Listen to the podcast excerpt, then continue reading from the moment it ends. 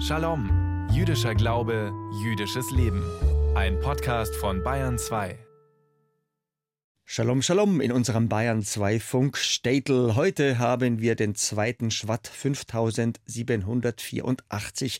Ich bin Michael Strassmann und sage Shalom Uvracha zu unserer Quadranz Jiddischkeit, zu unserer jüdischen Viertelstunde von und mit dem Landesverband der israelitischen Kultusgemeinden hier bei uns in Bayern. Immer am Freitagnachmittag um kurz nach drei am Vorabend des Schabbat.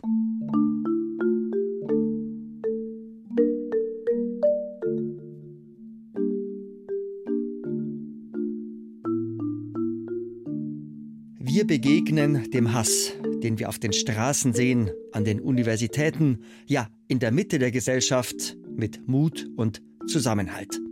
Mit diesen Worten hat Josef Schuster vor knapp einem Monat in Berlin den jüdischen Gemeindetag beendet. Sie wissen ja, Josef Schuster, Chef unserer Gemeinde in Würzburg, Chef des Landesverbandes der israelitischen Kultusgemeinden in Bayern und Chef des Zentralrates der Juden in Deutschland.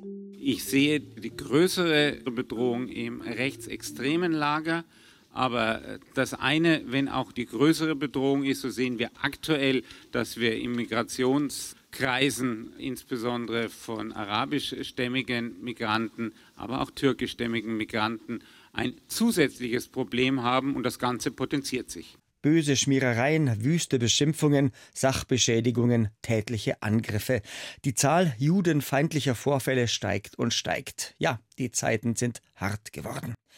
Kein Wunder, wenn sich da viele von uns zurückziehen in den geschützten und vertrauten Raum unserer jüdischen Gemeinden, unserer Kehilot. Dennoch hat ja jede und jeder von uns Wünsche und Vorstellungen. Unser Shalom-Reporter David Dambitsch über den Krieg im Nahen Osten und über den Rechtsruck in Europa und über die Erwartungen der jüdischen Gemeinschaft an die deutsche Zivilgesellschaft. Ich glaube, als Gemeinde, als jüdischer Ort ist es schon jetzt ein Zuhause, weil das ein Ort ist, in dem man ähnliche Schmerzen hat, in dem man ähnliche Sorgen hat. Julia Bernstein ist Soziologin und stellte beim Gemeindetag ihre Studie über den Begriff des Zuhause als Alltagskategorie russischsprachiger Jüdinnen und Juden im Auftrag des Tikva-Instituts vor.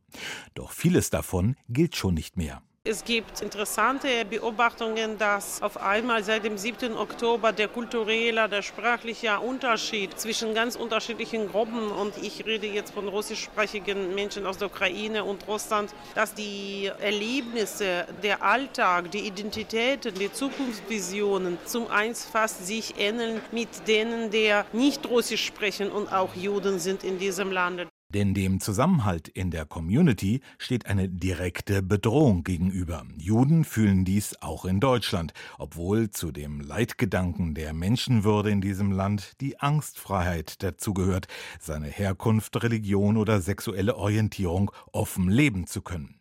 Philipp Peimann-Engel, Chefredakteur der Wochenzeitung Jüdische Allgemeine, nennt als Beispiele: Die jüdischen Studenten in Deutschland stehen mit dem Rücken zur Wand. Sie werden angefeindet, israelfeindlich, antisemitisch.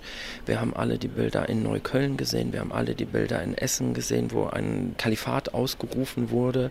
Das Bundeskriminalamt, der Verfassungsschutz, alle Polizeien waren, die Bedrohungslage ist so hoch wie noch nie. Viele trauen sich nicht mit Kippa auf die Straße. Es findet findet zu großen Teilen mit guten Sicherheitsgründen leider ein verstecktes Judentum statt. Konkret schlägt er vor, es ist auch Aufgabe von uns Journalisten ganz klar zu benennen, wie groß der Einfluss von Social Media ist, beispielsweise Plattformen wie TikTok, aber auch Twitter, Facebook, Instagram und andere, die wirklich Medien des Hasses geworden sind.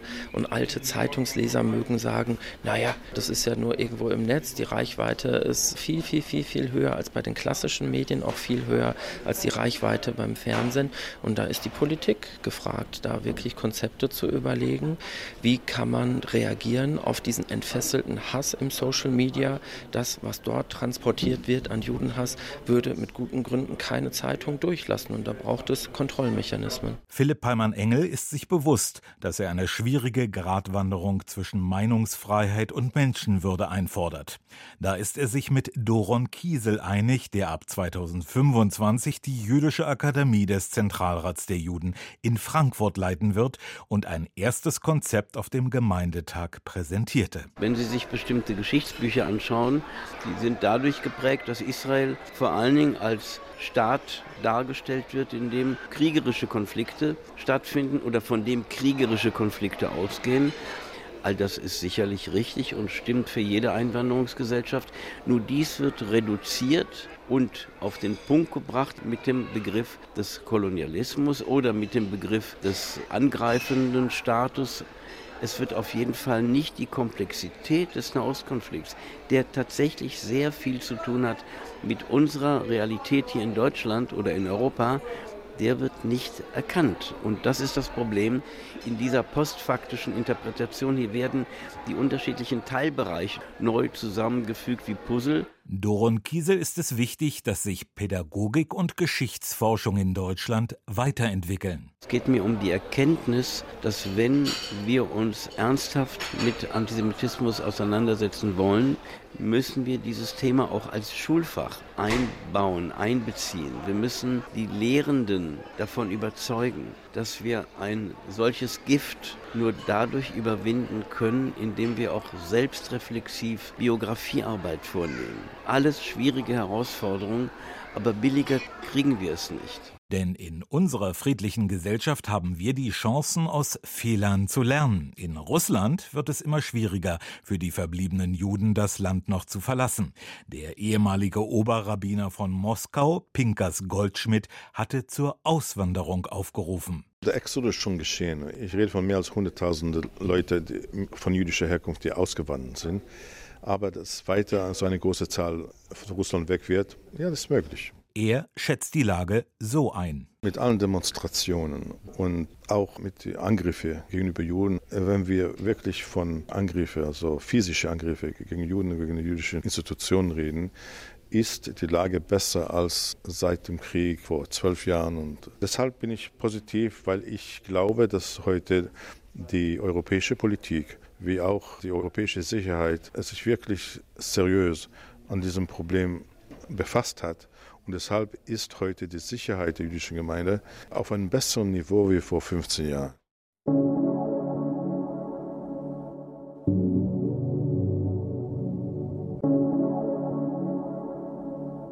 Wie habe ich mal gelesen, das Christentum ist genauso wenig deutsch wie der Islam oder das Judentum. Alle drei Religionen und Kulturen stammen aus dem Nahen Osten, aus dem Orient. So viel dazu. Ob Christen, ob Moslems oder ob wir Juden, alle berufen sich auf unseren jüdischen Stammvater, auf den sozusagen allerersten Juden, den wir als Abraham kennen, als Ibrahim oder im hebräischen Original halt als Avraham. Das erste Buch Mose haben wir ganz durchgelesen. Wir kennen es im Hebräischen als Sefer Bereshit, als Sefer, also als Buch mit dem Namen Bereshit im Anfang. Am letzten Schabbat haben wir begonnen mit dem zweiten Buch Mose, mit dem Buch Exodus. Wir wiederum sagen dazu Sefer Shmot, Buch der Namen. Morgen lesen wir den Sefer Shmot weiter, denn wir sind im Schabbat-Gottesdienst bei der Torah-Lesung angekommen, beim Wochenabschnitt mit der laufenden Nummer 14. Diese Parashat Hashavur heißt Va'era und ich erschien. Va'era el Avraham und ich erschien dem Abraham, el Yitzchak, el Yaakov, dem Isaak und dem Jakob, Be'el Shaddai, als Gott, der Allmächtige. Ushemi Adonai, aber unter meinem Namen, der Herr. Lo nodaati lahem, habe ich mich ihnen nicht zu erkennen gegeben. Unser Wort zum Schabbat von Rabbiner Joel Berger. Unser Leseabschnitt für diesen Schabbat beginnt mit einer göttlichen Ankündigung, denn wir lesen: Ich habe das Seufzen der Kinder Israels gehört, als die Ägypter sie bedrängten, und ich habe an meinen Bund gedacht. Danach zählt unsere Tora zehn schweren Plagen auf, mit denen der Herr den Pharao und sein Volk bestrafen wird, wegen der Versklavung unserer Vorfahren. In dieser Erzählung verkörpert der Pharao jene dunklen Mächte, die sich stets bereit zeigen, Wehrlose und Schwache rücksichtslos auszubeuten und sie hemmungslos ihre Menschenrechte zu berauben. Jedes Mal, wenn eine neue Plage ausbricht, macht der Pharao Zugeständnisse. Sobald die Gefahr jedoch vorüber ist, verhärtet sich sein Herz und er wird wieder zum rücksichtslosen und unnachgiebigen Tyrann. Unsere alten Meister weisen darauf hin, dass die Befreiung unserer Vorfahren aus der Sklaverei in Ägypten mit Schwierigkeiten verbunden ist für beide Seiten. An sich ist es ja schon eine harte und zermürbende Aufgabe, seine Sklavenhalter zu besiegen. Nicht minder fordernd ist es jedoch, sich selbst zu befreien von der jahrhundertelang eingeübten Sklavenmentalität. Denn, wie wir wissen, dauert es lange, mitunter sehr lange, seine eigene Lebenseinstellung zu ändern und sein eigenes Selbstverständnis zu überdenken. Mehrere rabbinische Gelehrte erwähnen, dass Moses die wirklichen Hindernisse für seinen Befreiungskampf nicht mit dem Pharao, sondern mit seinem eigenen Volk überwinden musste. Die Israeliten hatten sich offenbar mit ihrem Dasein als Sklaven in einem fremden Land abgefunden. Moses wusste, dass er den Pharao besiegen würde, denn das hatte ihm der Allmächtige ja zugesichert. Aber mit seinen eigenen Leuten musste er sich eingehender auseinandersetzen, und das mit Hilfe seines Bruders Aaron. Wahrscheinlich haben sich die versklavten Israeliten vor einem selbstbestimmten Leben in Freiheit sogar gefürchtet, denn das war neu und unbekannt. Unser großer Moses, Moshe Rabenu, ist der erste uns bekannte Freiheitskämpfer, den diejenigen, die er befreien wollte, verjagen wollten. Moses mag der Erste gewesen sein, aber im Laufe der Geschichte folgten ihm weitere, die wie unser Moses trotz aller Bedrohungen an ihrer Berufung festhielten. Diese Geschichte wirft vor allem die Frage auf, wovor hatten unsere unterdrückten Vorfahren, die den Schritt in die Freiheit nicht wagen wollten, denn solche Angst was hat sie zurückgehalten, als die Befreiung schon greifbar nahe war?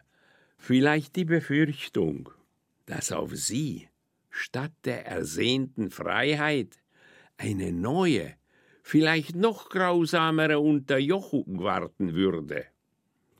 Am Ende würden sich der kühne Befreier namens Moses als neuer Gewaltherrscher erweisen.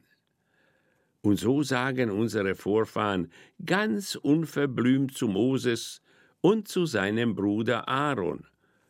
Du hast uns bei Pharao und seinen Dienern in Verruf gebracht und ihnen ein Schwert in die Hand gegeben, um uns zu töten.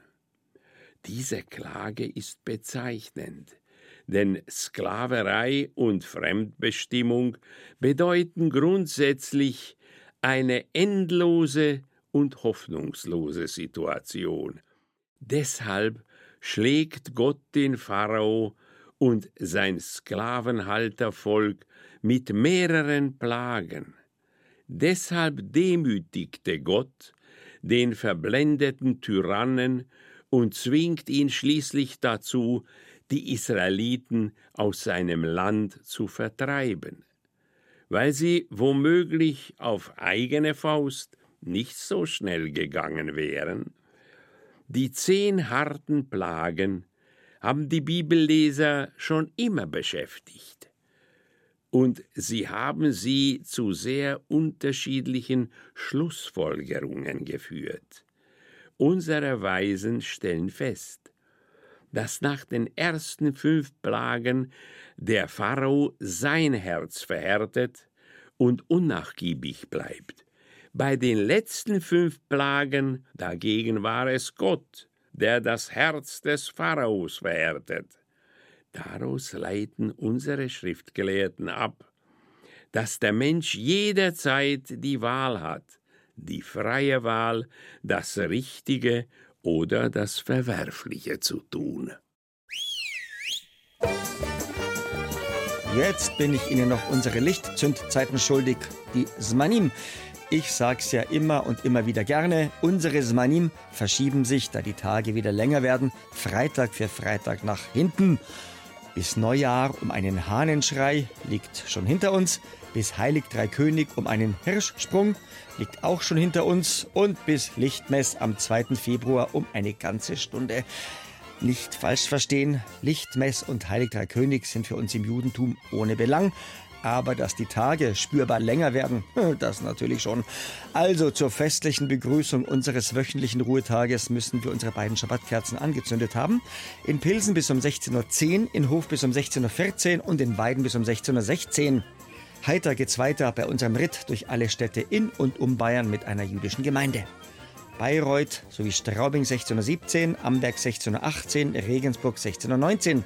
Bamberg sowie Salzburg 1620, Nürnberg, Fürth sowie Erlangen 1621, München 1624, Würzburg 1625, Augsburg 1626, Frankfurt am Main 1628, Ulm 1630 und in Konstanz am Bodensee müssen wir unsere zwei Schabbesleuchter angezündet haben bis um 16.36 Uhr. Wir hören uns wieder am kommenden Freitag hier auf Bayern 2 um kurz nach drei. Der kommende Freitag ist in unserem Kalender der 9. Schwatt 5784. Der Landesverband der israelitischen Kultusgemeinden in Bayern wünscht Ihnen bis zum nächsten Shalom am kommenden Freitag am 9. Schwatt eine gute Woche, einen Shavua Tov. Und ich, der Straßmann Michi, wünscht Git Shabbos, Shabbat Shalom und Mevorach am Israel Chai.